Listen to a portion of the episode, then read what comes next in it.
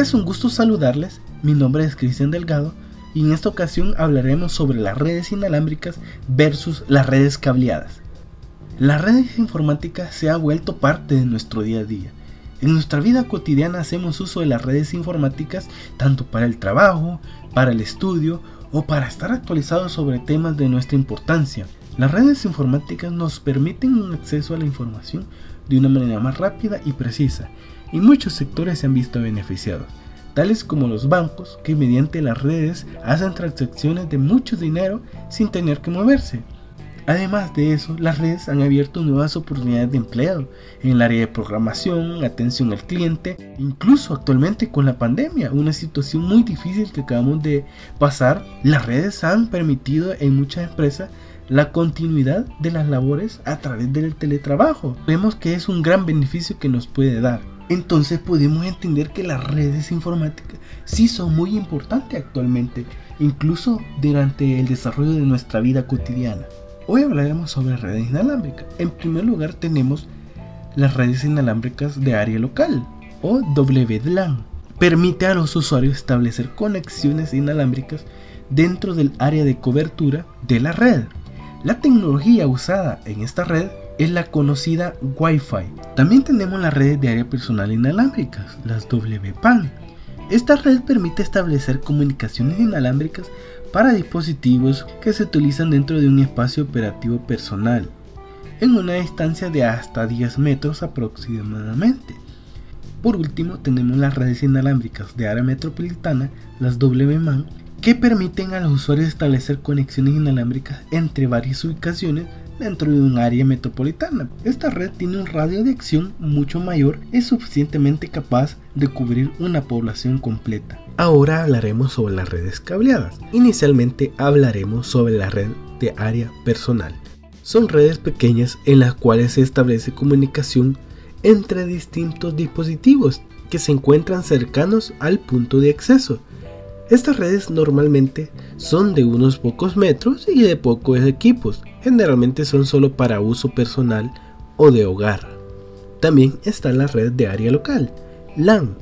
Las redes de área local son aquellas redes usualmente confinadas o destinadas a un área geográfica, tal como puede ser un edificio de una empresa o un campus de una universidad una red LAN es aquella cuyo radio máximo de alcance es de 7 kilómetros. También están las redes de área metropolitana, pero en este caso son a través de cable. Las redes de área metropolitana permiten un alcance de un radio máximo en torno a los 50 kilómetros. Por último, tenemos la red de área mundial o WAN es una red que usualmente está localizada en múltiples ubicaciones físicas. La interconexión de área ampliada es la conexión de las múltiples LANs, múltiples redes locales. Se logra conectando las diferentes LANs entre sí. Ahora hablaremos sobre las ventajas de las redes cableadas. Una de ellas es la velocidad de transmisión, otra es la seguridad de transmisión de datos y la otra baja interferencia del medio ambiente. Pero también tenemos desventajas. Y una de ellas es que necesita ser instalada físicamente a través de paredes, postes, etc. Otra es la dificultad para mover los puntos de red. La tercera es que no es tan estético debido a que se tienen que hacer instalaciones físicas. Estas redes están recomendadas para trabajar con computadoras de escritorio o consolas de videojuegos también tenemos ventajas de las redes inalámbricas. Una de las ventajas principales es que es de fácil instalación. Tiene una buena estética, facilidad de movimiento de los dispositivos electrónicos y conexión de varios dispositivos a la vez. Pero también tiene sus desventajas. Las redes inalámbricas tienen poca velocidad de transmisión de datos está sujeta a interferencias de otras señales de paredes o el mismo medio ambiente y menor seguridad. Ahora bien, veremos qué red es más confiable y segura. Si pensamos en términos de seguridad en las comunicaciones, las redes cableadas son mucho más seguras, porque se necesita una conexión física directa a la red.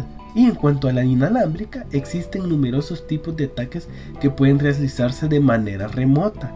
Además, durante el año 2017 se dio a conocer una vulnerabilidad denominada crack, que afecta a uno de los protocolos más robustos y utilizados como es el WPA2. Ahora, teniendo en cuenta que en las redes cableadas se necesita una conexión física, es importante saber que siempre es vulnerable. Si algún ataque o infección dentro de la empresa u organización sucede, es porque alguien interno ha proporcionado alguna información o ha abierto alguna puerta de entrada para que se lleve a cabo este tipo de ataque o ha provisto de accesos remotos a máquinas dentro de la eh, organización o a las redes dentro de la organización.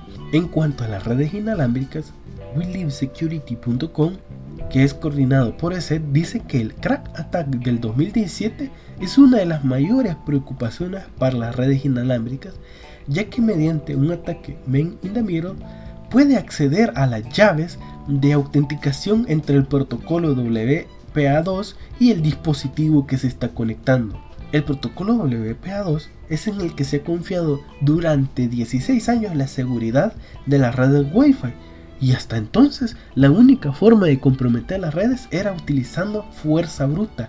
Ahora, pero podemos contrarrestar eso fácilmente con contraseñas largas y fuertes. Pero ahora con esta vulnerabilidad ya es mucho más complejo hacer eso. Así que para mi punto de vista, las redes más seguras y confiables son las redes cableadas. Y esto ha sido mi aporte sobre la importancia de las redes informáticas en la actualidad y qué es mejor si las redes cableadas o las redes inalámbricas.